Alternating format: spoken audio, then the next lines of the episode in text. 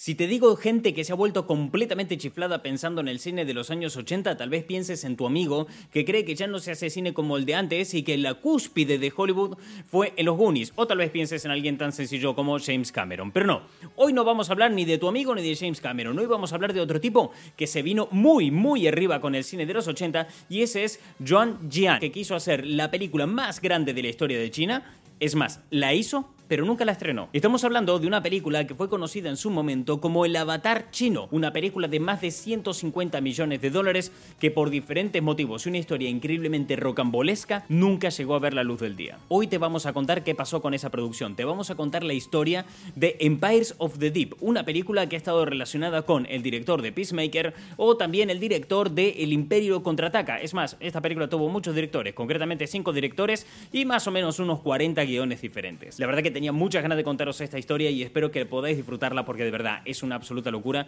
y yo ahora mismo estoy deseando ver Empire of the Deep, que aunque no haya visto nunca la luz del día, tiene pinta de que va a ser mi película favorita por lo menos de esta semana, no lo sé. en fin, muchas gracias por haber entrado al programa de hoy y espero que disfrutes de este podcast.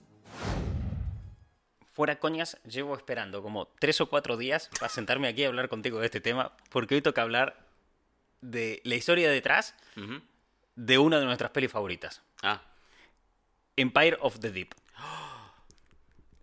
Eh, De, 2012. ¿Qué, eh, qué historia detrás de eso? es, es- tío, Empire of the Deep, ¿no te acuerdas de la peli? Ahora no caigo. Tío, si, si eh, la peli de 2012. Que le llamaban el avatar chino. Ah, uf, me quiere sonar algo más. No, pero no, te- no te suena. Te juro que no. No, no, porque no se llegó a estrenar. Eh, Pero te juro, o sea, de- en serio. La peli no se llegó a estrenar. Costó 140 millones de dólares. Y te digo yo que para cuando acabe este programa, será una de tus pelis favoritas jamás vistas. te, te- te digo yo. Pero qué puta cantidad de pasta, ¿qué carajo pasó ahí? ¿Cómo, cómo lo haces tan mal? Pe- Espérate, espérate. La, la historia detrás de esta película es que es, que es maravillosa. Te Eh, juro que me rompiste al principio. sí, sí, te vi tu cara de... Sí, claro, esa película. Me rompí en directo, o sea. Eh, para que te pone un poco en perspectiva el presupuesto. Costó lo mismo que hacer la primera peli de Iron Man, ¿vale? Olo. O sea, mucho puto dinero. Eh, la película de Tintín de 2011 de, de Spielberg también costó 140 millones. La primera del Capitán América costó 140 millones, ¿vale? O sea, es carajo. mucho dinero lo que valió Sí. esta película. Y es hermoso, hermoso como esta película... eh, bueno, yo, yo, mira, voy a empezar... Por favor. Eh, es que, verás, la película tuvo alrededor de unos... Eh, quedaos con el título, Empire of the Deep, ¿vale? Porque luego una vez acabe este podcast, yo sé lo que va a pasar. Yo sé lo que va a pasar contigo, yo sé lo que pasa- va a pasar con la gente que está escuchando esto, va a ir a Google, va a ir a buscar las fotos, porque hay fotos de, de la película, de cómo iba a ser estéticamente, cómo se veía, fotos del rodaje, eh, y hay un tráiler. Oh. Hay un tráiler en YouTube. Yo creo que la gente va a, ir a, va, va a ir a verlo, va a buscarlo, porque me cago en Dios. Esto es increíble, ¿eh? Empire of the Deep se llama. Eh, la, tuvo- la, la peli eh, fue raro que no saliera, o sea, quiero decir, fue realmente extraño teniendo en cuenta que tuvo 40 borradores de guion, eh, 10 guionistas y 5 directores. ¡Wala! Pues madre mía, fue pasando de manos hasta que fue un... Eh, iba a ser, de hecho, la, la película se hizo en 3D, porque Sí. iba a salir por todos los grandes, o sea, de- Bueno, era la etapa, ¿sabes? era la etapa del 3D a lo loco. iba a ser el comienzo del universo expandido de Empire of the Deep y había eh, ya sobre la mesa en el proyecto una serie de dibujos animados, una Pero- saga de videojuegos y un parque de atracciones. Pero ¿quién cojones se mete a, a una, de algo nuevo? O sea, de algo de que no existía nada, dijeron, vamos a montar un Disney de cero. O sea, porque sí. La peli incluía guerreros griegos, Hostia. magos demonios, reinos submarinos. O sea, no magos normales, magos, no magos sí demonios, magos demonios. Sí, sí, sí. O sea, eran magos y eran demonios. Era, era multiclass. Sí, sí, era... Oye, estamos en recesión, la cosa está jodida, hay que buscarse más de un trabajo a veces, es lo que hay, ¿no? El pluriempleo. Piensa que año 2012, la cosa estaba jodida, ¿no? Eh, tenía también piratas, tenía tritones, tenía sirenas, tenía kaijus, dioses antiguos, aventuras épicas inspiradas en Indiana Jones, escenas bélicas a gran escala. ¿Pero qué verga es esto? O sea, ¿sabes? Tenía de todo. O sea, mira, era como un cajón desastre. eh, y ahí entraba cualquier mierda. Eh, El New York Times Sí. la describió como una mezcla en un artículo que publicó en 2010 sobre esta película, que iba a ser una mezcla entre Avatar, Piratas del Caribe y Gladiator. ¿Viste tres cosas que de buenas a primeras? Eh, ¿Qué está pasando ahí? ¡Qué verga! Su estreno estaba pactado originalmente para 2011, pero según afirman varias fuentes, no pude contrastarlo. O sea, muchos sitios decían, sí, sí, es total, pero fui a la fuente oficial, no, a la, a la original, no, lo encontré. Pero lo que dicen muchos medios es que el proyecto empezó a trabajarse en el año 2006, antes de Avatar, que es Ah. el gran referente de esta película. Ok. O sea, una vez que la producción fue avanzando, una de las cosas en las que más se fijaban para generar un nuevo hito en el cine era Avatar, ¿vale? Entonces, en muchas partes se le conoce como el Avatar chino, Ah. el Avatar de Wish, el Avatar de AliExpress. Pero es- claro. Alibaba presenta Avatar. es un poco, un poco ese rollo. Eh, la peli eh, buscaba unas cosas, unos objetivos bastante sencillos, simples, mundanos, como ser la película más taquillera de la historia de Japón, de Japón, no, perdón, de, de China. Ah, bueno. Vale, así, Na- algo- Nada, o sea, joder, pero si, si quería montar un parque de atracciones. Sí, sí. eh, la cuestión, ¿quién, quién, ¿quién fue el hombre que estaba detrás de esto? ¿Quién, es el valiente hijo de puta que se atreve a venir con este bicho de proyecto? Eh, el señor se llamaba John Xian. De hecho, llama, aún está vivo, Bueno. ¿no? John Xian, eh, un magnate chino del sector inmobiliario, al cual le flipa el cine. Ah, bueno. Vale, él se dedica al sector inmobiliario, invierte en bienes raíces, pero le mama el cine. Hostia. Le encanta el cine y en aquel momento daba entrevistas muy orgulloso de sí mismo, diciendo que había visto más de 4.000 películas y que por tanto sabía cómo hacer una buena peli. Fíjate, ponele que hay gente que ha estudiado cine y no ha visto tantas y por lo que sea lo hace mejor. Yo de, de esta, mm, de esta declaración saco dos conclusiones. La primera es que nunca subestimes a un tonto rico. Y tal cual. Y, eh, y mucho menos si está motivado. ¿Vale? Ya no. Está, está pero, pero motivadísimo en ser muy tontuno. Sí, sí, si, hay, si viene un rico motivado, no lo subestimes. No, que no, no, que no. O, te, o te hace Empire of the Deep o te compra Twitter, ¿sabes? O sea, nunca lo subestimes, ¿no? ¡Oh! Lo que ha dicho. y segundo, que no tenía amigos de verdad que le dijesen que estaba flipado. O sea, no, sie- siempre es bueno tener un buen colega que cuando te está flipando te diga, che, A ver, te está flipando. ¿no? Gran, gran problema que tienen muchos ricos. O sea, Sí, sí, que no. no. tiene amigos de verdad, sino mucho interesado alrededor. La peli se empezó a trabajar en el año 2006 y no se enseñaron fotos del rodaje hasta el año eh, 2010. Eh, primero, eh, esto va- o sea, empezó la, la producción con guion y todo, a trabajarse la idea. Y después, motivados por el estreno de Avatar, le metieron ya un poquito más de caña viendo lo bien que Avatar había funcionado en cines en China. Claro. en China lo revienta. Arrasó. Eh, eh, está siempre la broma, ¿no? De que Avatar en China es religión, de, de que cada vez que la- hay un reestreno lo revientan de aquella. Hostia.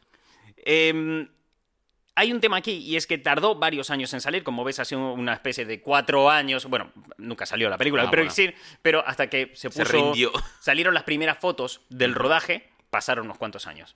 Sí, ¿no? empezó en Eh, 2006, me dijiste. Claro. En esos años pasaron diferentes cosas, como por ejemplo que la película llegó a tener 40 borradores del guion. Es que que eso- no guiones finales. Y esto es una absoluta barbaridad. Hombre, muchísimo. Lo normal es que una peli eh, reciba correcciones y cambios y a lo mejor tenga un par de borradores distintos de diferentes maneras y propuestas, O formas de encargar, claro. claro, de, de encarar la misma película, ¿no? Mm. Eh, pero 40 borradores significa que hubieron 40 versiones distintas de la película, como quien dice, ¿vale? ¿Cuántas veces se puede contar la misma historia? Eh, pues, eh, hostias, vas a flipar. Eh, cada, o sea, y cada una de esas diferentes versiones de la peli, cada uno de esos borradores, venían con sus propias revisiones y correcciones. ¿Qué dices? Claro, es que son 40 borradores. Es una puta trabajo de locos eso. Sí. Eso, Sí. es, eso es como, no sé, 11 plantas de, de simios del señor Barnes escribiendo con máquina de escribir. Hostia, tal vez hubiera sido más eficiente eso.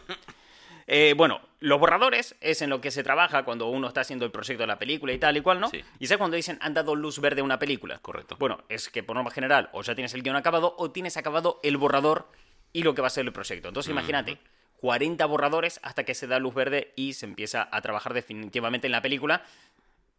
Es, un- es una Hostia, barbaridad. tío, es tener una- 40 borradores a mí me da la sensación de te da igual lo que sea, quieres hacer una peli y, y te vale verga lo que, lo que echen. Eh, en este proceso pasaron más de 10 guionistas. Eh, la idea era comenzar una saga de cine que estuviera a la altura de Star Wars o El Señor de los Anillos, ¿vale? Se buscaba crear el Sí. Star Wars chino, básicamente. Premium, top. Eh, ya buscaban crear una licencia capaz de competir con lo que se prometía en su momento que iba a ser Avatar. Sabes que cuando salió Avatar todo el mundo está como, ¡fuah! Pedazo saga de cine que se nos viene. Sí, Y luego más de 10 años sin una secuela, ¿no? Mm. Pero en el momento prometía mucho es verdad. y ya se buscaba que fuera a competir contra eso. Que fuera en plan, vamos a, vamos a tope co- contra esto.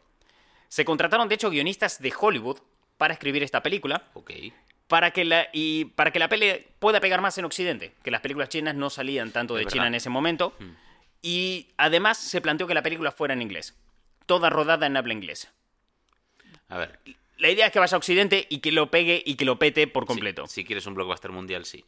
Es más, este hombre, Xuan Xiang, rechazaba la idea de que, la de que la peli se sintiese como una película china y llegó a decir, y cito literalmente, soy un productor internacional. No quiero hacer películas chinas. No conozco la forma china de contar historias. No sé cómo se hacen las películas en China. Dijo Xuan Xiang, Después el de- inversor de bienes raíces.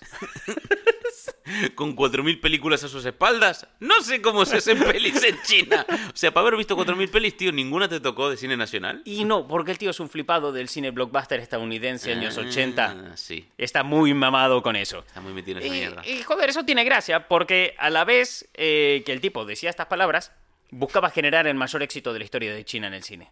Pero sin, sin o sea, quería crear un éxito sin precedentes. Es que la imagen que estoy construyendo de esta persona en mi cabeza es, es- le vale todo, ¿sabes? Verás, China tiene una política muy clara eh, con lo que respecta a su, a su cine nacional. Su gobierno está muy comprometido con impulsar esa industria, Cierto. pero con una fuerza de tres pares de cojones. El país eh, tiene una economía estratégicamente programada a muchas décadas, con una estrategia que ya llevan aplicando años, para convertirse, eh, convertirse en potencia mundial.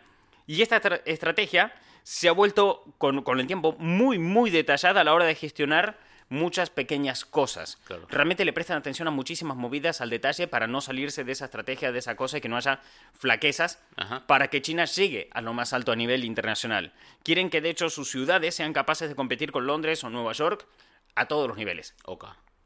Y estamos hablando a nivel financiero, a nivel turístico, Sí, sí, a sí, nivel que sea un gran todo. reclamo internacional. Claro.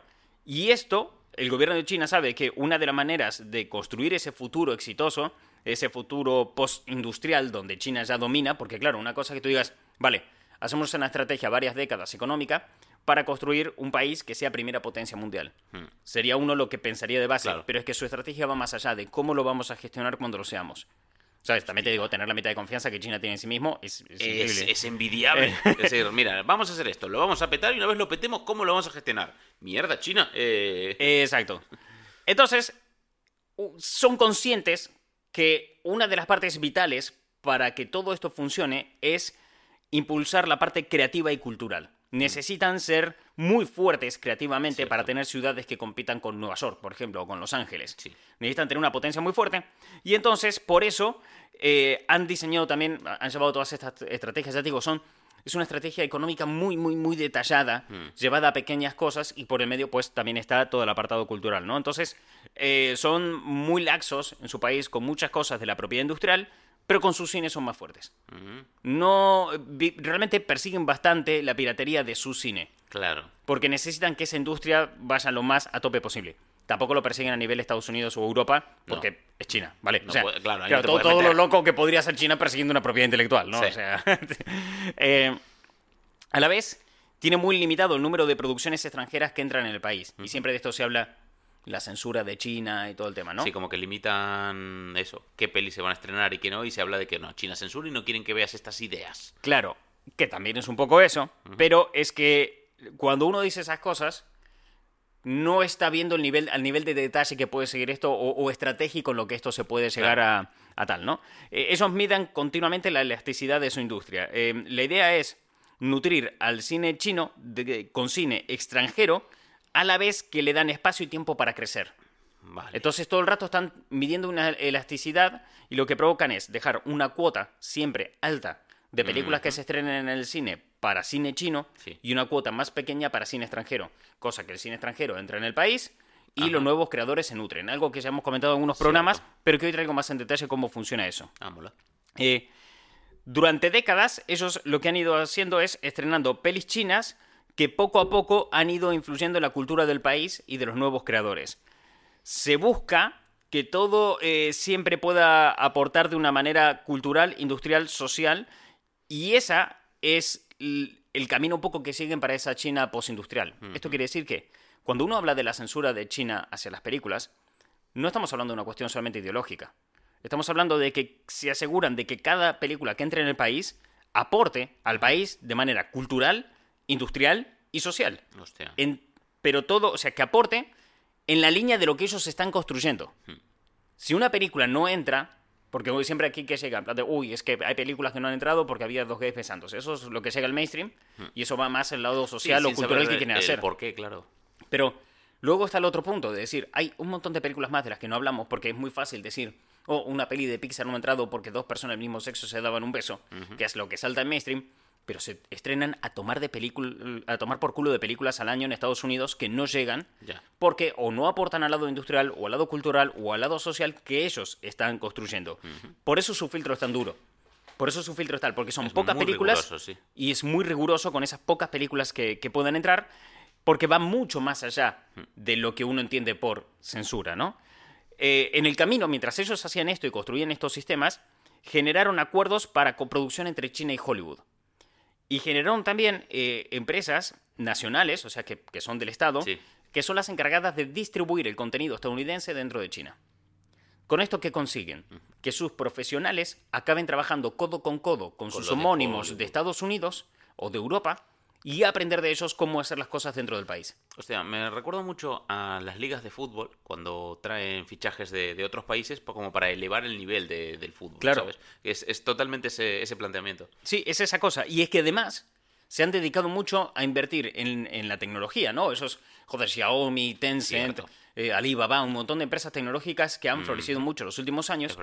Pero a todas estas empresas se le ha metido mucha caña también en que colaboren en el apartado audiovisual. O sea, el gobierno chino tiene un especial interés a la hora de, a lo mejor en un momento dado, dar una subvención o, o dar formación por parte del Estado o lo que sea, para que, por ejemplo, los teléfonos de Xiaomi sean eh, unos teléfonos donde tú puedas consumir fácilmente películas Sí.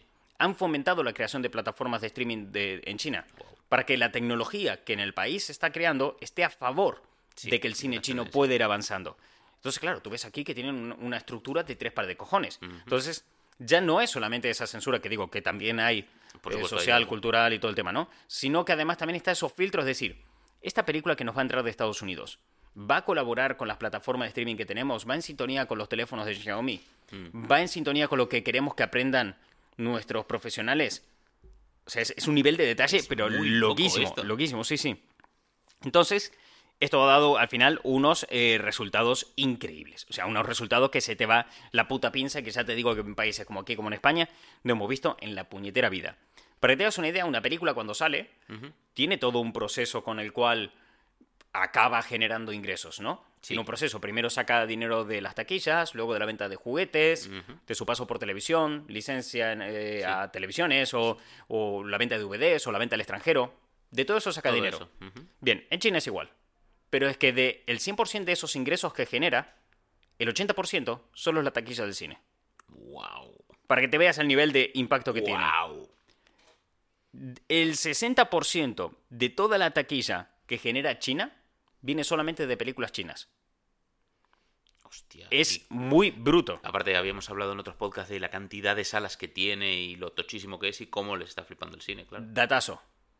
El Wanda es el nombre de la empresa Mm, que es dueña de la principal cadena de salas de cines de China. sí. También propietarios de los cines aquí en España. ¿Qué dices? Flipa. O sea, flipa. La- las raíces de lo que están Uh, haciendo les está funcionando está saliendo de muy puta de puta madre. Les está funcionando muy de puta madre. Sí, Porque piensa, toda la gente cómo está aprendiendo a gestionar la sala de cine, aprendiendo, por ejemplo, de Europa. ya. Es, Eso- es tocho. Claro, les, realmente les viene muy, muy bien.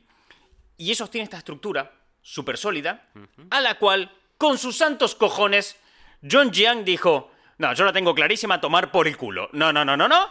No me pinta hacer una película china por este camino, yo lo voy a hacer a mi puta bola. Con lo fácil que lo tendrías, cabrón. Tendrías subvenciones de todo tipo y una infraestructura que lo flipas. Y no solamente eso, la mía será la más taquillera de la historia de China. A tomar por culo. Porque mis huevos no caben en esta sala.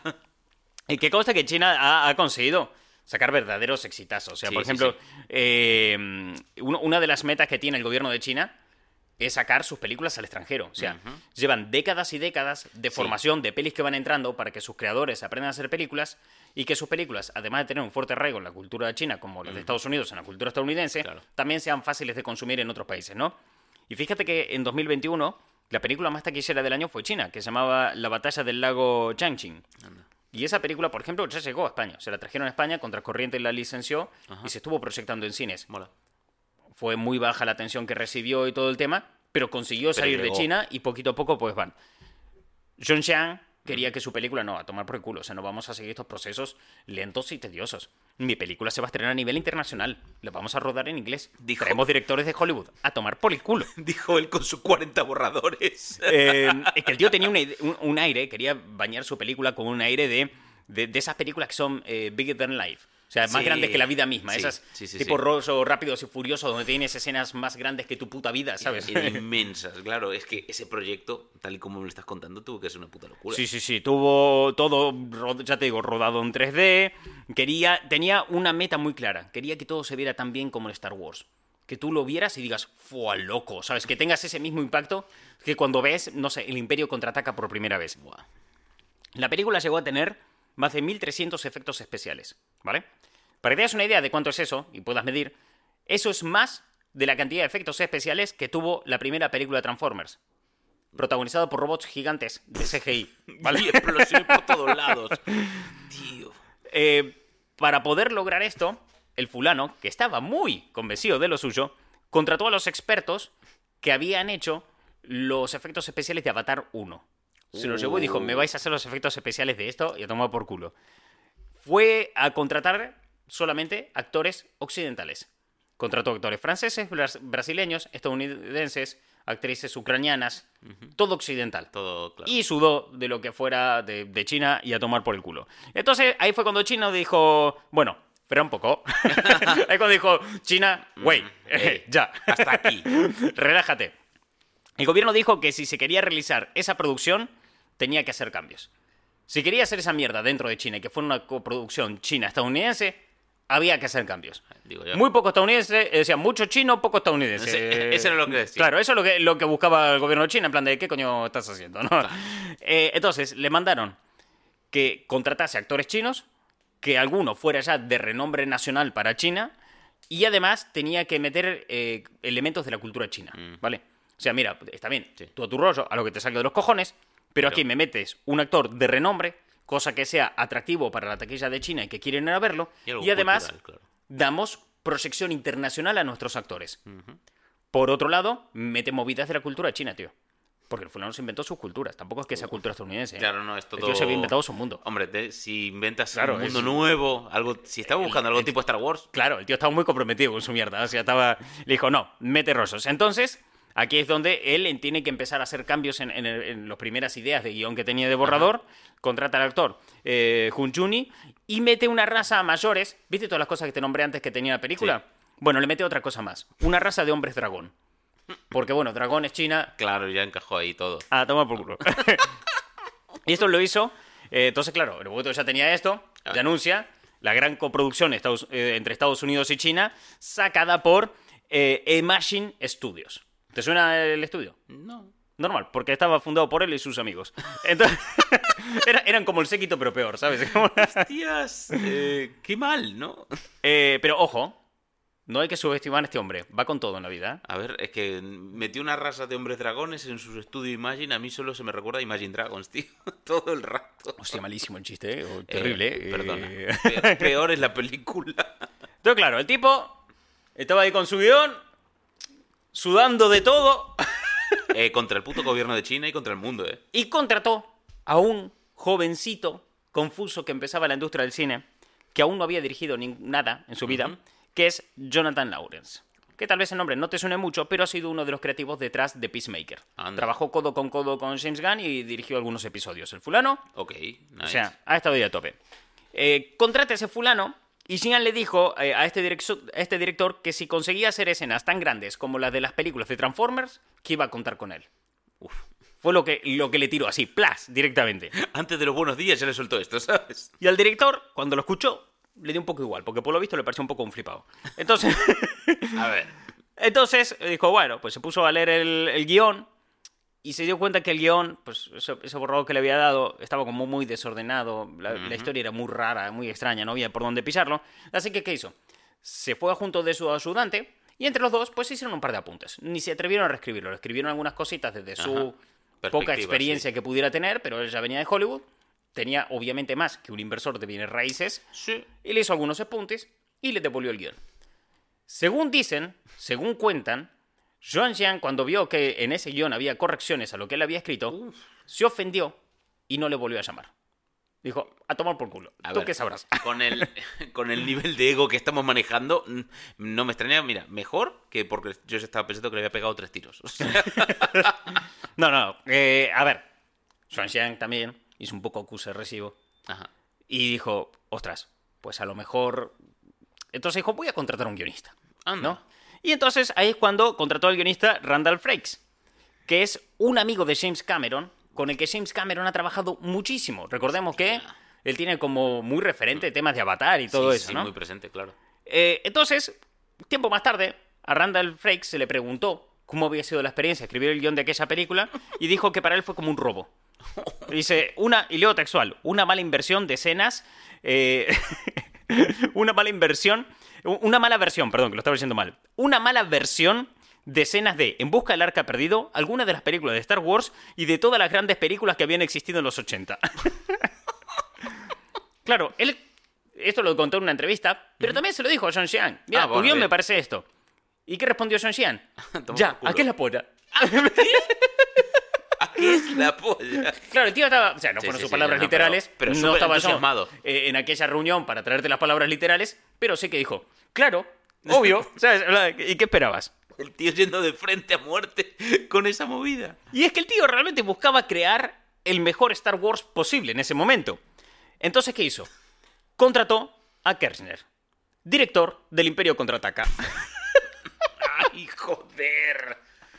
Pero, pero, ¿qué clase de romance asqueroso tenía con el cine de los 80 tóxico que no era capaz de dejar ir? Es increíble esta historia, es buenísima, tío. O sea, es que no, no para de crecer, de- no... Aparte, me lo imagino como, claro, fulano empresario exitoso, tenaz como él solo, y cada, cada piedra en el camino a tomar por culo, mentalidad de tiburón, a por el siguiente, Claro, claro. ¿sabes? Hasta que encuentre un profesional que me diga, sí, se puede hacer, ¿sabes? Porque alguien por una cantidad módica de dinero lo hará. Claro, el tipo Kessler vio el guion aquel y, y dijo que se lo quería tomar como una especie de, de Last Dance, ¿no? Pensé Como una especie reto. de... Sí, sí, como un reto, como una última gran película en su historia, en su, en su filmografía, ¿no? Claro. Pues ya Algo está. grandioso. Esto va a ser. Entonces él se puso en contacto con, con Frakers, con este guionista que había, y juntos llegaron un poco a la misma conclusión, y es que el guion era una chota. Básicamente llegaron a, a esa conclusión. Entonces, eh, él, este director, que ya se había subido al, al proyecto, se puso a reescribir algunas cosas con él y se lo presentó a Xiang. Cuando Xiang ve que el director del Imperio contraataca y el guionista, colaborador y amigo de James Cameron le dijeron tu película es una chota, pero así se podría hacer bien, él cómo reaccionó a esto? ¿Se quedó ahí tan tranquilo o se enfadó? ¿Tú qué crees? Hostia, yo creo que se enfadó. Se enfadó de tres pares de cojones, les echó una bronca que flipas, hasta el punto de que ambos dijeron, ¿sabes qué? Nos vamos a la mierda. A y chuparla. dimitieron. Entonces, claro, Se quedó sin nada. dimitieron, se quedó sin nada. Sin que y sin director. Y él cogió ese, porque claro, piensa que cada persona que va entrando va haciendo correcciones y cambios en el guion. Y ese guion va mutando y va mutando no, y va claro, va mutando. deformándose horrible. Entonces, eh, en ese momento con- contrató al director conocido como Pitoff, que es el director de Alien Resurrection. Ah, vale. Lo contrata a él, eh, que además es un gran experto en efectos especiales, y como ya la gente se le estaba yendo, ¿no? Los directores y guionistas, por el motivo que sea, dimitían después de que él les gritase. Ya- Llámalos locos, ¿eh? Entonces, ¿qué hizo? Fue y le ofreció un contrato donde le pagaba 400 mil dólares por adelantado por un año de trabajo. Y el director, encantado con este trato. Hombre. Hombre. ¿Qué? Me estás-. Me estás dando casi medio millón de dólares, ¿qué coño? ¿Sabes? Entonces, claro, le pasan el guion, él lee el guion y decide tratar su propio guionista porque tras leer el guion se da cuenta de que es una verga. ¿Vale? Así que él y su, y su guionista le empezaron a dar vueltas, y decidieron enfocarlo por un lado que le podría parecer súper interesante con los elementos que había y era convertirlo en una especie de versión moderna de Furia de Titanes. Ah, Que podría molar mucho y una versión actual de Furia de Titanes a ver. con este enfoque que le está dando. Sí. Entonces, reescriben el guion por ese lado y dicen, esta historia ho- hoy por hoy lo tiene que petar en cines. O sea, Sí. tiene que funcionar. Se lo dan a Jean Y Jean dice que son unos males escritores, se emputó y ellos dimitieron y se marcharon del proyecto. Pero, tío, Datazo curioso aquí por el medio. por favor. Esto, este director y su, y su guionista tal Sí, estaban realmente convencidos de que eso podría funcionar, enfocándolo como Furia de Titanes. En el año 2010 se estrenó el remake de Furia de Titanes, donde el actor protagonista de la peli Furia de Titanes es el mismo actor que protagoniza Avatar. La película costó 125 millones de dólares, menos que esta otra, Empire of the Deep, y recaudó casi 500 millones de dólares y se aseguró una secuela. Muy nice. John Xiang decía que esto no, que su idea sí. Y, tío, que vale que no es la más taquillera de la historia, pero hizo muy buen negocio. Claro, llegas a este punto, ¿qué hace John Xiang? Perdió esta gente, perdió todo. Como no se haya puesto él a dirigir o escribir más. No, volvió a buscar a Lawrence, al primero, al de Peacemaker. ¿En, se- en serio? Vuelve el perro arrepentido. Y entonces, en 2008 firmó un contrato con él eh, para cinco meses de trabajo, porque al fin y al cabo el otro le había... Tú piensas Lawrence. Lawrence en su casa ve ese guion, hace unos apuntes con su colaborador, se lo manda a devuelve. Xiang y nunca más vuelve a saber nada de él. Hasta 2008, donde John Xiang le llama y le dice, ¿sabes qué? Sí, voy a contar contigo, voy a, voy a apostar por ti para que dirijas mi película, ¿no? O sea, Mira, es que estaba leyendo ese guion. Y claro, me lleva mucho tiempo. Leo muy lento. Claro, claro, o sea, entre medio que pasó esto para Lawrence, él iba a su puta bola No, por no, la vida, claro. ¿no? Entonces, tras varios años en los que fue ocurriendo esto, 40 borradores y 10 guionistas, se anuncia que empieza el rodaje de la película. Lawrence nunca había dirigido nada en aquel momento de gran presupuesto. Claro. Jamás en la puta vida. Y claro, juntos fueron y le dijeron al mundo, vamos a hacer esta peli. Y se presenta oficialmente ante la prensa. Se, se hace hace una una rueda de rueda. prensa en China, se, con- se vienen todos los medios y dicen, estamos haciendo esto, va a ser súper ambicioso, va a ser la película más grande de la historia de China, con mayor presupuesto, pa, pa, pa, pa, pa. Pero por detrás, todo lo bonito que se veía ahí por fuera, por detrás era un quilombo, o sea, discutían los dos, pero discutían los dos, además, un detalle importante para que te hagas una idea de lo que eran esas discusiones.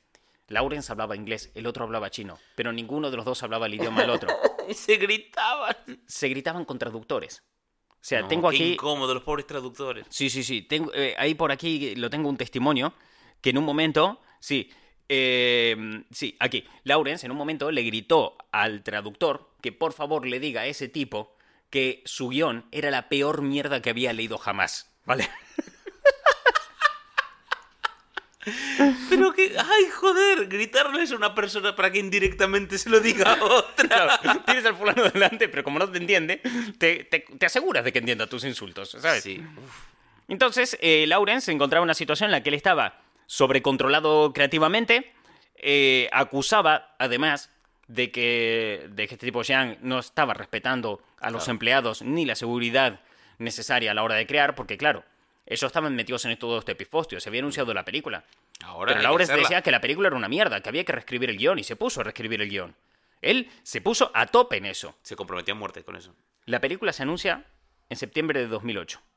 En diciembre de 2008, John empie- manda eh, que el rodaje comience de una puta vez. En ese momento, Lawrence tan solamente llevaba reescrito un tercio. Lo cual significa que los actores no tenían guion ni para ensayar, no se sabían sus líneas de diálogo y no sabían ni siquiera cómo iba a acabar la película. Pero hay que grabar. Pero hay que empezar, claro. También significa que se montaron todos los escenarios, todas las cosas, sin, Sin saber a dónde va la película. Sin saber de qué va la película para mucha gente, Ay, ¿vale? joder, qué cagada. Claro, esto conllevó Sobre la marcha todo. que gente que él había seducido con dinero diciendo te pago esto y sales en mi película, al final acabaran diciendo que no. Como por ejemplo, Mónica Bellucci, que se le había ofrecido ser prota de ¿Qué la dices? película, iba a estar en la película siendo protagonista, y antes que empiece el rodaje dijo ella, ¿sabes que no? No, por ahí ¿Sabes que por el motivo que sea yo no, no voy a seguir con esto? No. Entonces, claro, eh, Lawrence empieza a rodar, dándole apuntes a los actores para que puedan empezar a, Claro, a pensar que, que va a haber a- eso a todo. saber por dónde tirar. Y a medida que iban rodando, pues eh, Jean aparecía en los rodajes todos los días. A dar indicaciones de cómo tenían que hacer las cosas y a dar pequeños cambios en la historia porque no le gustaba por dónde iba la cosa, ¿no? Eh, esto no, esto por el motivo que sea, no, y cambiaba. Era un quilombo el rodaje. Hostia. O sea, no, no te puedes hacer una idea el nivel de, de follón. De hecho, resulta que hay gente que trabajó en la película que mientras estaba en la película tenía un blog donde iba contando cosas No. de qué estaba pasando ahí dentro. No, no hay imágenes en vídeo y tal, pero hay Pero testimonios en hay blogs de los extras, de lo que veían y de lo que vivían. Ay, qué maravilla. No te hace una idea hasta qué punto va a escalar eh, todo esto. Porque la película, mientras va con todo esto empezando a grabar, el director de fotografía también dimite y se va al carajo. Esto es infumable. Entonces entra un director de fotografía que es conocido de Sean Xiang. Entonces lleva muerte con Lawrence. Claro. Pero Lawrence se lleva de puta madre con la gente, con el resto del equipo técnico. Y con los, y con actores. ahí. Unos bandos, pero había unas enemistades de tres pares de cojones. Los que estaban trabajando así occidentales le llamaban la, la le llamaban la película de los peces chinos. Para que te das una idea. Entonces, cuando estaban ahí. Eh, eh, ah, verdad, sí, que te iba a decir, que ya me estaba, me estaba yendo al guion como dos páginas más para adelante, me estaba yendo la mierda. Lo de la gente que estaba trabajando allí. favor. Habían discusiones, cuentan que había discusiones y peleas constantes y que, por ejemplo, había actores que no eran capaces de moverse bien porque el, y, y con soltura y interpretar, porque el vestuario era tan ridículamente incómodo que no eran capaces de moverse. Porque había cosas que había imaginado Sean Xiang que con tela no la podían hacer en ese momento y solamente podían hacer con goma. Y iban como, así como, como, no sé, acartonados. ¿Viste? Rollo Dragon Ball cuando Trunks se, vuelve ponía mamadísimo, mamadísimo. que le cuesta moverse. Pues una... eh, eh. o sea, como que le costaba andar. Y ojalá fuera solamente la parte incómoda, pero es que varios actores empezaron a desarrollar sarpullidos y erupciones por el cuerpo. Cuenta uno de los extras en su blog. Que conste que toda la fuente de información que tengo los he dejado abajo en la descripción y os he dejado el enlace por si queréis leer el artículo entero del fulano contando su experiencia en la película. Cuenta este extra, ¿no? Esto escrito en el momento del rodaje. Se les dijo aproximadamente a ocho extras tritones que estuvieran listos a las 4 de la mañana para llegar al estudio y maquillarse. Nuestro rodaje de la noche anterior nos había dejado en la cama a las 2 de la mañana, por lo que estábamos más que cansados. Buah, tío. Dos horas de descanso. Dos horas de descanso. Llegamos y nos pusimos el traje de goma por primera vez. No es lo más cómodo, pero la novedad de convertirte en una especie de soldado sirena fue emocionante durante aproximadamente una hora. Tal vez, como era de esperar para cualquiera que haya observado a menudo, eh, se les pide a los empleados chinos humildes que se vistan con disfraces que no le queden bien. Esto, el, el- el que cuenta esto, además es una persona china, además, o sea, es una persona que, que está ahí, que conoce de lo que se habla, ¿no? Dice, el traje nos resultaba increíblemente holgado alrededor del cuello, los brazos y las piernas. Entonces, la solución de la producción fue pegar el traje a nuestra piel, empezando por las piernas. Y le pegaron todo el traje de abajo hacia arriba porque le quedaba grande, le quedaba muy holgado. No hay tiempo para hacer remiendos aquí. Me cago en la puta, tío, pero eso... Después de que terminaron de pegarme las manos, comencé a experimentar una pequeña irritación. Examiné las botellas que estaban usando y efectivamente encontré una gran advertencia en mayúsculas que decía evite el contacto con la piel. Cuando terminaron de colocar la aleta en mi cuero cabelludo recién rapado, todo mi cuerpo empezó a experimentar una leve sensación de ardor. Mi cuero cabelludo, recién despojado y expuesto a los elementos por primera vez en años, estaba experimentando Dios sabe qué choque. Podía imaginar tóxicos vertiéndose como asaltantes vikingos a través de mis poros vulnerables y en mi torrente sanguíneo. Bueno, también se puso poético el tipo, ¿eh? pero... ¡Qué asco y qué puta mierda! Sí, sí, o sea, había, había de todo en rodaje. También cuentan que había eh, casos de maltrato animal. Había, uy, esto es buenísimo. Había, claro, todo es un mundo submarino, ¿no? Entonces, habían eh, creado como canteras de piedra, ¿no? Como Sí, sí, podría haber en el fondo del mar. Y fíjate lo realista que era que tenían desprendimientos. es que estaban mal hechas. Porque las hicieron muy rápido y con un presupuesto, pues más o menos limitado. Se. Entonces, se despegaban, pero era una cantera, ¿vale? Era muy grande eso. Y los desprendimientos caían sobre los actores y reventaban los focos que estaban iluminando el Pero estudio. me cago en Dios, qué peligroso. No te digo que Lauren se quejaba de que no se respetaban los empleados y su seguridad. ¡Ay, Dios! Las acrobacias de las escenas de acción no se planificaban. A hacerlas y punto, toma por culo. Eh, ¿Cómo? El calendario de rodaje, Ahí muere gente. el calendario de rodaje no tenía ningún tipo de orden. Iba a su puta bola. Tenían continuamente errores, pero errores garrafales, que en lugar de repetir tomas o cambiar la producción o lo que sea, Xiang decía, tira para adelante, venga, y, y Y dale. apañaban, y apañaban y tiraba. Fíjate hasta qué punto llegó de, de inseguridad total que la protagonista, una actriz llamada Irena Violet, acabó abandonando la película a mitad de la producción. Reitero, una de las protagonistas. tío. Sí, sí, por las duras e inseguras condiciones laborables. Claro, imagínate, ¿cómo se pueden tomar la producción esto? Con Sean Xian allí. Eh, horrible. Hostia, sí se lo tomó horrible. Le secuestró el pasaporte y le dijo, si quieres que te lo devuelva, devuélveme todo el dinero que te he pagado por esta película. ¿Qué cojones? Acabó ella y su novio, escapándose por la noche mientras todos dormían. Por, la, por, por un lado de, de la, del plató donde estaban, Sí. que daba una montaña. Imagínate el, el El, caso. el- el caso es enfrentarse a una montaña antes de seguir en esa producción. Esto, al lado del campamento Krusty. Me o cago sea, en Dios, pero, pero ¿qué- ¿con qué cojones le secuestra el pasaporte a este paisano? La tía y su novio por la noche, mientras todos descansan, se escapan, se mete en la montaña que estaba al lado del set de, de rodaje y atravesaron la montaña. Claro, de golpe desaparecen así, aún por encima en la denuncia a la policía, Claro. y tiene a policía buscándola que se la encuentra, a lo mejor la llevan hasta allí, Ya. y a la producción, vete a saber qué coño le hacen. Así que acabó refugiándose en el consulado estadounidense, que la tuvieron que sacar medio escondidas del país. Eh, eh, Ante esta situación, ¿qué crees que hizo Jean?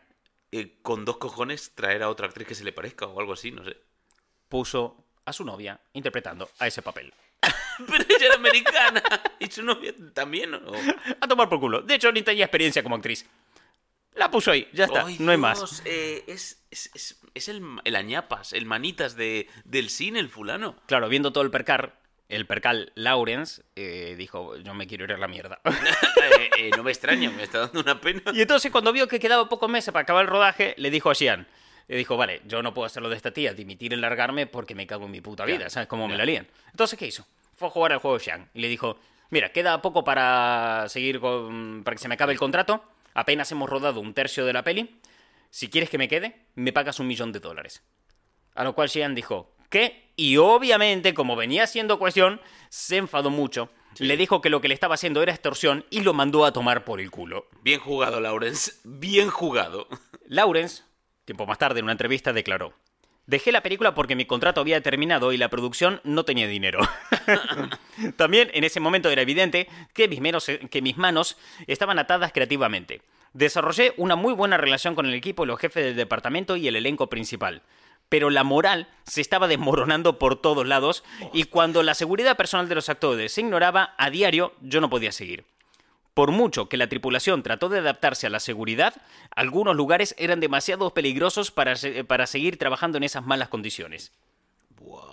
O sea, el, el tipo huyó de la película. Tío, escapó, sí, sí, sí. Entonces, claro, te quedaste sin protagonista, te contraste sin director. Hasta aquí. Digo yo. No, nunca, nunca dudemos de la capacidad de John Xiang Ay, para, para seguir hacia adelante. pero este señor, ¿de dónde Él- sale? ¿Quién cojones es este tío? ¿Por qué se iba a rendir? Eh, O sea, ¿tú crees que acaso hay una señal del universo aquí que le esté indicando que no es buena idea seguir con esto? por decencia humana, tío. O sea, por no matar a alguien. No, contrató a Michael French como director de la película nuevo, un director desconocido. eh, las mayores obras que había hecho, sus, sus cosas más grandes, eran eh, un especial para televisión de Jim Carrey, un monólogo, y había dirigido capítulos de serie de televisión como Marlock. O sea, no, no, no mucho más. Es más, claro. ve su filmografía a día de hoy y los dos grandes hitos de su carrera que destaca IMDB es el especial de televisión de Jim Carrey y después Empire of the Deep. claro, el tipo llegó y aceptó, bueno, trabajar con él, vio un poquito el proyecto y qué se podía hacer y dijo que vale, puso una condición sobre la mesa y dijo, mira, yo tengo un, un- un- contrato, o sea, tengo una- un, un tema laboral que hacer en Ottawa en el mes de abril, eh, me tengo que marchar, ¿vale? Me o sea, no me puedo quedar más tiempo de eso, en abril yo me tengo que ir. A Jean le pareció bien, se quedaron porque decía, para aquel entonces, pues ya la película estará hecho, acabado, no hay problema. Cuando French eh, ve que se había rodado tan solo un tercio de la película y que tan solamente quedaban 10 días para acabar la fecha de límite del rodaje, empieza a ver qué podía haber pasado para que la situación llegara hasta ese punto. Entonces leyó el guion con el que estaba trabajando Lawrence, este guion que había pasado por tantas manos y que aún durante el rodaje se siguió cambiando sobre sí. la marcha en base a lo que Lawrence creía correcto y lo que John Xiang quería para su historia, ¿no? Y lo ve y dice que, joder, que le había parecido un poco, pues, una chota. O sea, entonces, le empezó bien, eh, le empezó a hacer ajustes, le pareció que la película era un poco cursi, ¿vale? Porque había una historia romántica por el medio que no le acababa de encajar, y decidió quitar lo cursi y meter comedia en su lugar. Y esto fue increíblemente inteligente, porque como estaban haciendo reza, el ambiente de plató se relajó un poco Anda. y las tensiones fueron desapareciendo. Sí, podemos morir en cualquier momento aplastados por un derrumbe de piedras falsas. Pero qué gracioso. ¿eh? Pero jaja, ¿sabes? Era, era un poco el rollo. Entonces, eh, se siguió el rodaje de la película, así como se podía, eh, ya todo era menos violento y se consigue acabar. ¿vale? Milagro. Pero es que hay un tema. Siempre hay un tema. Siempre hay un tema. La película eh, se estaba terminando, tenía fecha de estreno pactada para 2011. French y Jean tenían muy buena relación en ese momento. Ya la habían presentado ante la prensa. O sea, ya, ya era una cosa Eso ya que... Estaba así para salir. Entonces Jean se vino arriba. No. Una vez más en la vida. No. Y fue y le dijo a French, ¿sabes que se me ocurrieron unas escenas extras que, vamos, que podemos grabar? Porque van a convertir a la película en algo más emocionante y vamos a poder construir mejor la relación amorosa. La misma que French había quitado el guion. Entonces, eh, French se quedó como... Espera, ¿de, de qué coño estás, de, de qué estás hablando, hombre? ¿De, de qué estás diciendo? De que ya estamos acabando el rodaje de la película, por el amor de. Dios. que este proyecto, estamos, estamos en finales, estamos en 2011, Ya. se tiene que estrenar este año, llevas trabajando en 2006, ¿qué coño? ¿Qué te pasa? Dijo, no, no, con estas escenas la peli será más emocionante y, y la historia de amor va a ser increíble, va a ser el centro, bueno, vas a flipar, ¿no? Se, se quedó un poco en ese plan y French eh, vio el percal y dijo, ¿sabes qué? Me voy a ir a la mierda, Eh, no, no tal. Claro, tú puedes decir, hostia, habiendo una buena relación, Claro, primero ni siquiera intentó hablar o negociar con Jean. en principio. Es que Jean le dijo, y si no las ruedas, no te pago lo que falta por pagarte de la película, tú verás lo que haces. Antes de que French le diga nada. O sea, antes de que Ah, French sí, pusiera sí, sí, cualquiera pega, dijo, o la grabas o, no, te, pago. pago. Entonces French dijo, pues no me pagues, me vuelvo a Ottawa a hacer el contrato que ya claro. tenía, a tomar por el culo, ahí te quedas. Entonces, claro, la película casi terminada al 100%, faltaban un par de chorradas y después las nuevas escenas que a este hombre se le habían ocurrido, pero no tenía director. Entonces contrata a otro director llamado Scott Miller para que acabe la película eh, de una puta vez. Ay, Dios, puto Frankenstein de película, ¿eh? Lo cual hace que la película se vuelva a retrasar y vuelva a tener una fecha de estreno más adelante. Entonces se pacta para que se estrene en 2013. Fueron tres meses más de rodaje, más todo el tiempo de efectos especiales, la de Dios. Y claro, cuando se ve que la fecha de estreno ya se va a rechazar y que tiene un nuevo director por el medio y demás, este nuevo director que hace, coge el guion de la peli. Podrás predecir qué fue lo que opinó al leerlo, ¿no? ¡Es una chota! y le dijo, ostras, veo que hay una historia de amor por el medio, ¿no? Eh, han construido una historia, pero por algún motivo es como que en un momento se obvia y se mete comedia, ¿no? Es que algo pasó aquí. Entonces le dice a Jean, ¿y si volvemos a rodar toda la película y reescribimos el guion para potenciar más la historia romántica? Y entonces Jean dijo, no, la peli así como está es la polla, vamos a acabarla y ya está. Scott Miller no pudo hacer nada y se rodó todo tal y como estaba sin poder reescribir absolutamente nada y con las fantásticas escenas nuevas. Eh, ¿Qué querías ya? Sí. Y por fin se acaba el rodaje. Por fin se acaba. Yo estoy agotado solamente de haber leído esto. Vaya parto fue este, este, este Sí, sí, uf. rodaje. Uf, imagínate participar en él. Yo estoy cansado, ¿eh? Yo estoy cansado. Y uno podría pensar, bueno, hasta aquí. Hasta aquí. Pero, pero, pero no, es que verás, eh, algo que no aclaré en todo esto. El presupuesto te dije que fueron de 140 millones. Sí. Es que originalmente era de 50 millones. Y con tanto retraso, contratos, ofertas absurdas que hacía por el medio y demás, fue que se disparó de 50 a 140 millones. Casi se triplica, joder. Entonces, claro, empezó a haber problemas de liquidez. Igual sí. para pagar la película. Y claro, ya toda la película acabada, una fecha de estreno, la película... Pues sigue adelante. ¿Cómo que sigue adelante? ¿De dónde carajo saca la pasta? Eh, él, de su bolsillo, a tomar por el culo. Todo único inversor. A tomar por culo. Entonces, eh, el tipo, claro, ven que en esta situación los problemas de liquidez han empobrecido los efectos especiales, que los problemas creativos han empobrecido el guion y la puesta en escena, y que los retrasos han empobrecido el propio Jean. Entonces, se había anunciado la nueva fecha de estreno y lanzan el tráiler. Este tráiler que se dije que está por ahí. Sí, sí, sí. El tráiler tuvo la recepción más me de la puta historia. La gente eh, eh, a nivel internacional se vio y la gente dijo, me. Bueno, otra cosa. Porque ves ese tráiler y está más cerca de una película del canal Sci-Fi que de Avatar. ¿Vale? Uf, Pero, uf. pero es que está abrazando con. O sea, si, imagínate que tiene que mirar para uno de los dos lados. Sí. Ya no es que esté mirando. Está abrazando la calidad del cine del sci-fi. Y Avatar ya no es que no lo esté mirando. Es que está en otra ciudad, no se Va- lo puede ver, va ¿vale? está muy lejos, está muy lejos. Eh, aún así, Xian tira para adelante a pesar de esta recepción, él está muy convencido de su obra y mostró eh, un pase especial a la prensa especializada, trajo mm, críticos, Sí. eh, trajo gente de Hollywood, eh, les dio a todos los que estaban presentes gafas 3D a todo el mundo, Sí. las de Dios, un despliegue que lo flipas para hacer la presentación. Y a todos, porque claro, la recepción del tráiler había sido meh, y dijo, es que es un tráiler solamente, si ves un cacho de la peli, y le mostró un trozo de la película. ¿Qué crees que opinó esa gente? Me. Que el guion era una chota. ¡Ay, no! y que la película también era terrible. ¡Qué verga! Joder, Sian, tío, ¿cómo. ¿Cómo puedes estar tan puto convencido de algo y, y fallar estrepitosamente? Eh, Pero, pero.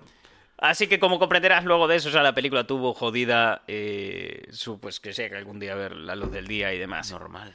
Sí. Pero no se rindió. No se rindió. Y entonces eh, habló para presentar la película en el Festival de Cannes en el año 2013. Llamó a todo a, a Sí, sí, algunos de los actores para que vayan a Cannes, les dio la fecha, les dio todo, dijo, en Cannes se presenta la película. En el Festival de Cannes, el mundo podrá ver Empire of the Deep. Esta es la nuestra. Y cuenta el, ¿viste el, el actor protagonista que te dije que habían contratado? Bueno, este chico cuenta que cuando estaba en el aeropuerto, para subirse ya al avión para viajar a Cannes, Ajá. Eh, recibe una, una notificación de los productores. Ajá. Se había cancelado el pase en el Festival de Cannes. Nadie dio Nadie- explicaciones de por qué. Así que eh, ahí sí que sí, la peli llega pues a un punto a un punto muerto y y él sigue adelante. Eh, en ese momento Sony se enteró de que podía existir una, Una película peli. china que quería competir contra Star Wars y Avatar y que buscaba proyección internacional. De todos los estudios, tenía que ser Sony. ¡Ay, Dios! Entonces Sony ¿qué hace? Se pone en contacto con el equipo de John Xian y le dice, vente para los estudios de, que tenemos en Los Ángeles y hacemos una proyección privada de la película y vemos qué tal. Bueno, eh, no ha habido noticias de qué pasó con esa proyección. No se sabe. He buscado, he buscado por todos lados y no hay nada de lo que tal. Igual es que a nadie le interesó escribir sobre lo que pasó ahí. Eh, te digo una cosa. Si al estudio que hizo Morbius decía que esta película no iba, Era lo que te estaba por decir. ¡Buf! Eh, madre mía. No llegaba al morbillón, claro. No, no, no. Así que, eh, ante tal situación, ya estamos en 2014. Y, y ya. Y ya toca tirar la toalla. ya to- no, no, no, no toca tirar la toalla. Xiang se da cuenta de que tal vez su peli no sea del todo genial, ¿vale? Y entonces llama a los actores de la película y los convoca para grabar nuevas escenas. No, pero. reabre todos los platós, vuelve a colocar la escenografía, vuelve a poner todo. eh, y entonces en este momento contrata a Michael Kahn, que es un colaborador, un colaborador habitual de Spielberg, Ajá. para que le edite la película. Y para mejorar los efectos y para mejorarlo todo y que salga pues adelante a Como tope, ¿sabes? Y demás. En ese momento, cuadra con que le hacen una entrevista en un medio a Lawrence, el director que estaba ahí trabajando a tope, y él cuenta lo siguiente. Eh, dice que él en su casa tiene DVDs con cosas de la película. Ah, De que la producción realmente está avanzando. Alguien le ha hecho llegar. Ah. O sea, John Xian contrató a Michael Kahn, la película está avanzando, ya está, o sea, a puntito caramelo, y a él le han mandado cosas. Y él dice que realmente se ve eh, bastante bien la película. Admite que se ve ba- bastante guay. Pero, cito textualmente, la película se ve bastante bien, pero que como trabajase, que deberían trabajar un poco más los efectos especiales porque parece un videojuego de gama media. Era la crítica que Lawrence había hecho de ese material que le había llegado, ¿no? Entonces, claro, cuando sale esto a la luz y ven que después Michael Kahn vuelve a estar libre y que la película sigue sin salir, pues entonces ya 2014... Adiós. No. Eh,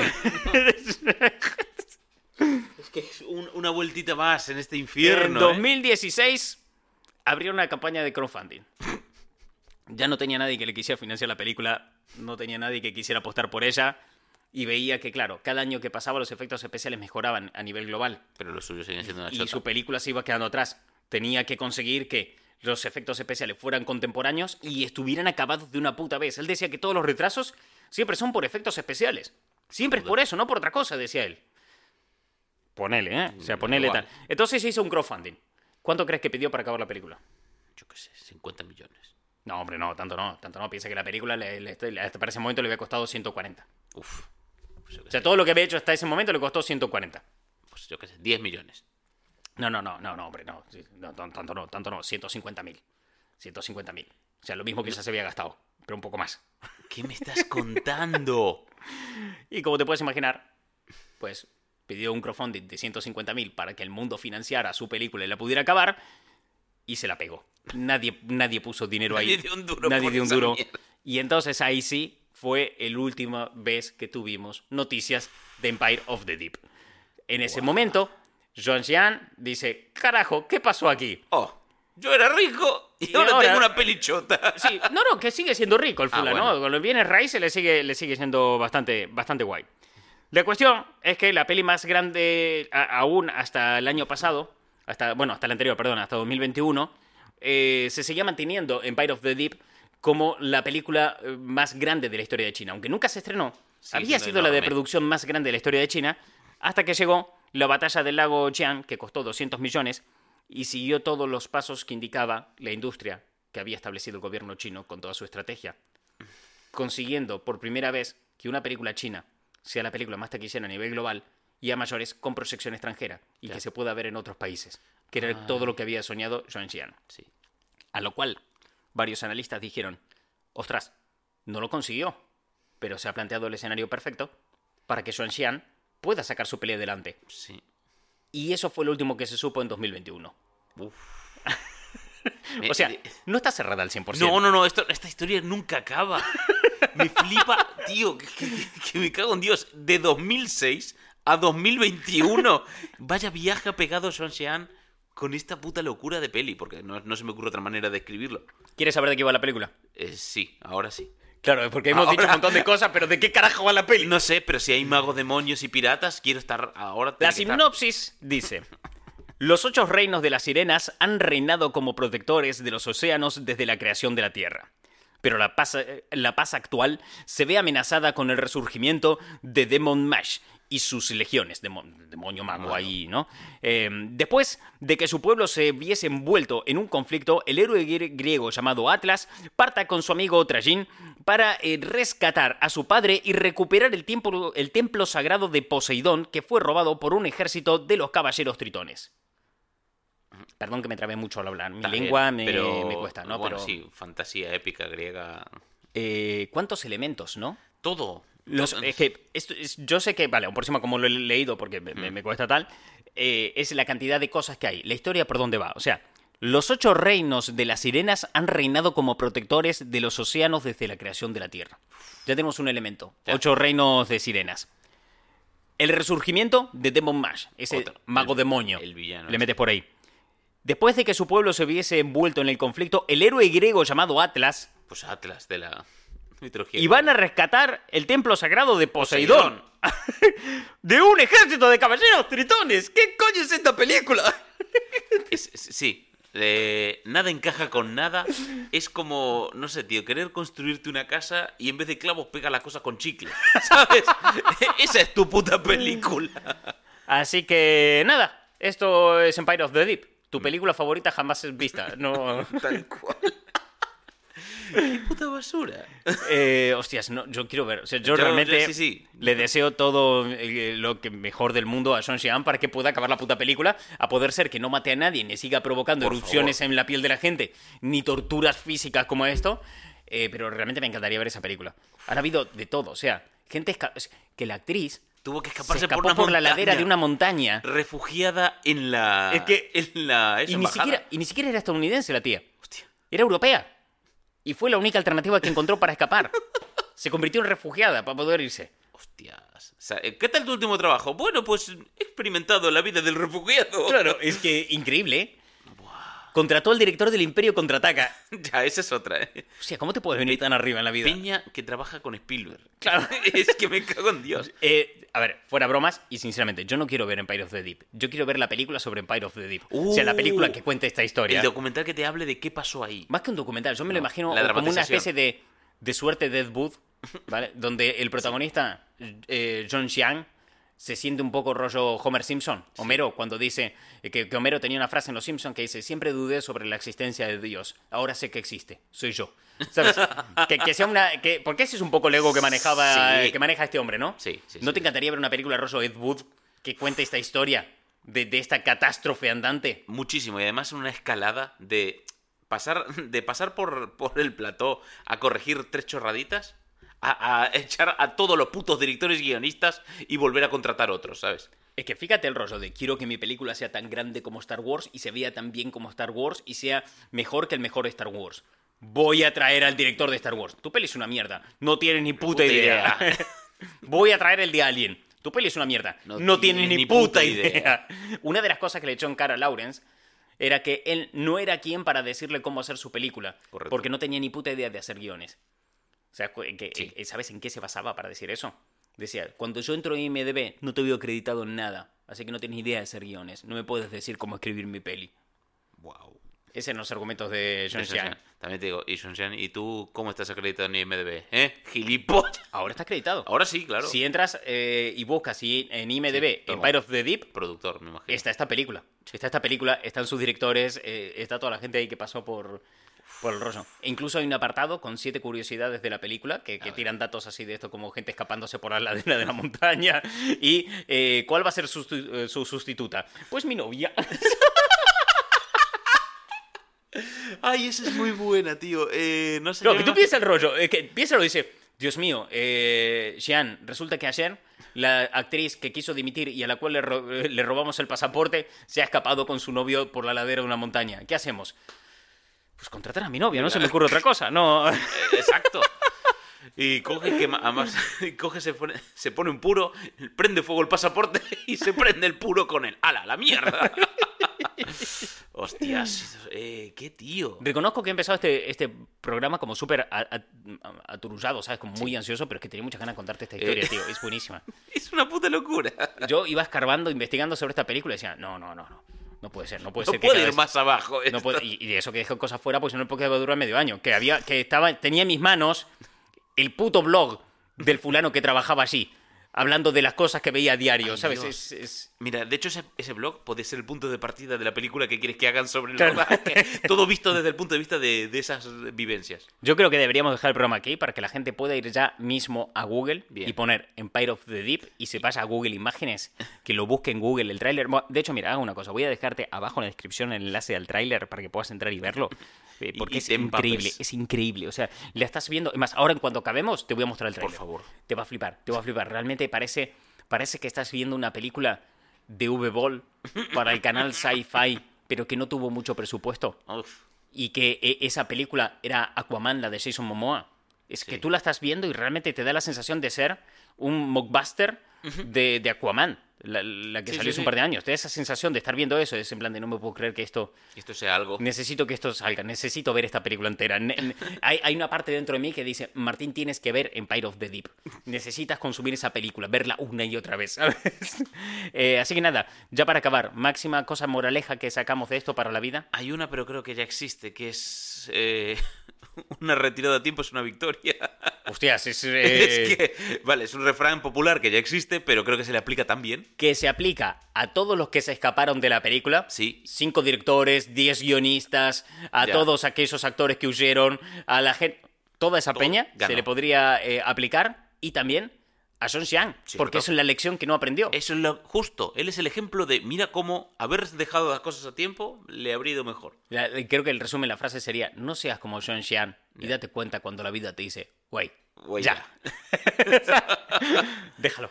Eh, joder, no pasa nada. En una, déjalo. nueva, en una nueva versión de Moby Dick, Son Sean es Ismael.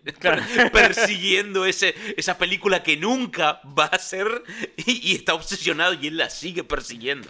Eh, amo esta historia. Amo esta historia. ¿Sabes qué? Voy a disfrutar mucho de editar este podcast porque lo podré volver a escuchar. Es una maravilla. En fin, vamos a terminar ya con esto. Tú- vosotros que estáis escuchando, viendo esto, o vais a Google y a ver el vídeo y demás, y yo voy a enseñártelo a ti y tal. Así favor. que, nada, gracias por llegar hasta el final del vídeo. Hasta ¿Quieres decirle algo a esta, esta gente? Que gracias. Y ya. no quiero enredar. ¿no? Bueno, vamos a ver el trailer, coño. Venga, chao, adiós. Chao.